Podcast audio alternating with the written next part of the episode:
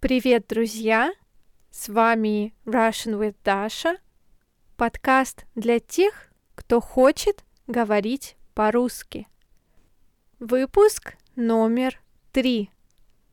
Сегодня я поделюсь с вами советами и техниками, которые помогут вам изучать русский язык более эффективно.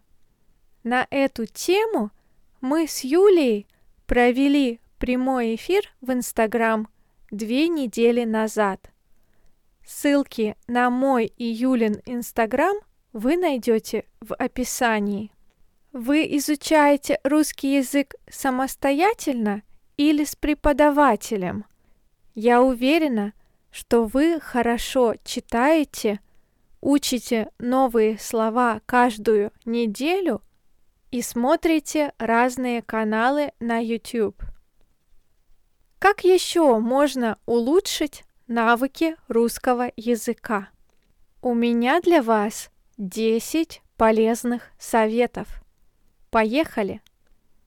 Во-первых, можно совместить приятное с полезным, то есть изучать русский язык и смотреть, читать или слушать о том, что вам интересно.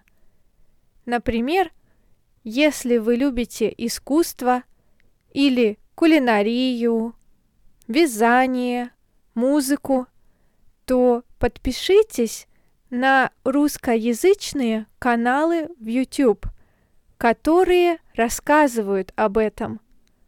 Русскоязычные – это каналы на русском языке. Найти их можно, напечатав в строке поиска по-русски. Например, как приготовить борщ, как связать плед, какие картины есть в Третьяковской галерее. Так вы найдете нужные видео. Учите тексты русских песен, если вы любите петь. Смотрите – слушайте и читайте, а потом попробуйте написать или рассказать вслух о своем хобби, поделиться своим опытом с другими. Вы также можете создать аккаунт в социальной сети ВКонтакте и вступить в разные группы по интересам. Там вы будете читать посты на русском, общаться с русскоязычной аудиторией и практиковать язык. Во-вторых, старайтесь использовать изучаемый язык как можно чаще. Например, сделайте интерфейс смартфона русским. Все программы в вашем телефоне будут на русском языке. Когда вы идете в магазин, Пишите список продуктов по-русски. Например, купить молоко, бананы, сыр, яйца и конфеты. Также можно писать по-русски список дел. Например, дела на сегодня. Постирать одежду, сделать домашнее задание, встретиться с другом, прочитать одну главу новой книги – посмотреть несколько видео на русском и выучить 10 слов. Третий совет. Я рекомендую слушать подкасты и правильно с ними работать. Как работать с подкастами? Первый раз вы слушаете и пытаетесь понять, о чем говорит автор. Какие слова и фразы он использует, в чем главная мысль. Если вы понимаете 70% и более, все отлично, вы на правильном пути. Если вы понимаете меньше 70% слов, попробуйте найти подкаст, который больше подходит вашему уровню. Тот, который вы понимаете лучше. Второй раз вы слушаете и одновременно читаете транскрипцию подкаста. Вы также можете читать вслух. Так вы тренируете память и улучшаете произношение. Далее вам нужно подчеркнуть слова, которые вы раньше не знали, записать их в тетрадь, найти перевод в словаре и написать несколько примеров или предложений с этими словами. Так вы лучше запоминаете и можете использовать новые слова в диалогах. Есть несколько приложений, которые помогут вам запоминать слова. Например, многие рекомендуют Quizlet и Anki App. Ссылки на все, что я рекомендую в этом подкасте, вы найдете в моем блоге. Читать вслух очень важно. Вы можете читать короткие рассказы или русский перевод любимой книги, которую вы уже читали на родном языке. Записывайте себя на диктофон и слушайте. Так вы сможете понять, на что нужно обратить внимание, что можно улучшить. Смотрите фильмы на русском языке на сайте Russian Film Hub и на канале Мосфильм в YouTube вы можете смотреть фильмы с субтитрами. Подкасты и фильмы помогут вам лучше понимать русскую речь на слух. Четвертый совет. Если вы изучаете язык для общения с русскими и путешествий по России – вы можете учить больше новых слов и меньше грамматики. То есть вы уделите больше времени изучению лексики, чем грамматики. Вам не обязательно идеально говорить по-русски, чтобы люди вас понимали. Лучше знать много слов и говорить свободно, чем отлично знать грамматику, но говорить с трудом. Ничего страшного, если вы будете делать ошибки. Носители языка все равно вас поймут. Если вы будете сдавать экзамены по русскому языку как иностранному, то грамматика очень важна. Я рекомендую вам заниматься по учебникам. Пятый совет. Чтобы видеть прогресс, вы можете записывать себя на видео и вести дневник и писать в нем сочинения на разные темы. Многие полиглоты имеют страницы в Инстаграм, записывают видео на изучаемых языках и делятся ими в YouTube. Если вы не любите внимание, вы можете сделать закрытую страницу – и записывать видео только для себя, не показывая другим людям. Я также рекомендую делать посты в Инстаграм на разных языках.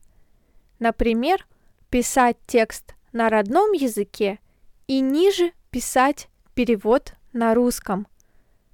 Вы также можете делать перевод коротких текстов, цитат и рассказов – это поможет быстрее запомнить новую лексику и научит выражать мысли. Шестой совет. Если вы изучаете язык самостоятельно, я рекомендую иногда брать разговорные уроки и заниматься с преподавателем. На уроках вы можете задавать вопросы. Преподаватель будет объяснять, сложные правила и учить вас новому. Самое главное, вы будете разговаривать по-русски. Практика очень важна. Вы не научитесь говорить, если не будете этого делать. Поэтому важно найти хорошего преподавателя для языковой практики. Если вам интересно заниматься со мной – переходите на мой сайт, и там вы сможете оставить заявку на онлайн-урок. Седьмой совет. С кем еще практиковать русский язык? Где найти языкового партнера? Вы можете найти друзей в Instagram по хэштегам Learn Russian, Study Russian, русскоговорящие, я изучаю русский и так далее. Приложения для смартфонов iTalki, Tandem, Interpulse помогают найти партнера по языковому обмену. Например, вы можете общаться с русским, который изучает ваш родной язык. Сначала говорить 30 минут по-русски, а потом 30 минут на другом языке. Так вы можете найти друзей по всему миру и ездить в гости друг к другу. Вы также можете зарегистрироваться на сайте Couchsurfing и показывать русскоязычным гостям свой город, проводить экскурсии на русском языке. Ведь многие русские туристы не знают других языков и плохо говорят по-английски. Вы можете помочь им и получить отличную языковую практику. Восьмой совет. Очень важно заниматься регулярно. Лучше заниматься каждый день по 20 минут – чем 2 часа один раз в неделю. Вы можете написать план занятий. Например, в понедельник вы смотрите видео на YouTube или слушаете подкаст. Во вторник вы учите новую лексику. В среду делаете упражнения на грамматику. В четверг пишите сочинение или записывайте свое видео. В пятницу общаетесь с языковым партнером или преподавателем. Выходные тоже очень важны. Нужно хорошо спать и отдыхать от учебы. Если вы устали и потеряли вдохновение, вы можете сделать перерыв и заняться другими делами, которые приносят вам удовольствие. Обучение должно приносить радость. Дисциплина важна, но отдых тоже очень важен. Не забывайте об этом. Девятый совет. Все делают ошибки. Не бойтесь ошибаться. Это нормально. На ошибках учатся, как говорят в России. Если вам трудно, вы можете задать вопрос преподавателю или другим студентам. Facebook и ВКонтакте – есть несколько групп для тех, кто изучает русский язык. Там вы можете попросить о помощи и найти ответы на свои вопросы.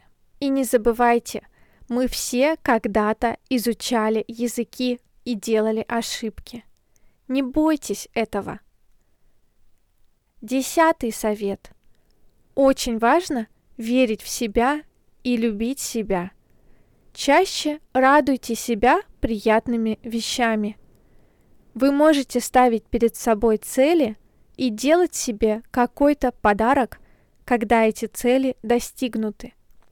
Например, купить вкусное мороженое, сходить в кино или заказать себе подарок онлайн, когда вы завершили какую-то тему или, наконец, поняли сложный материал.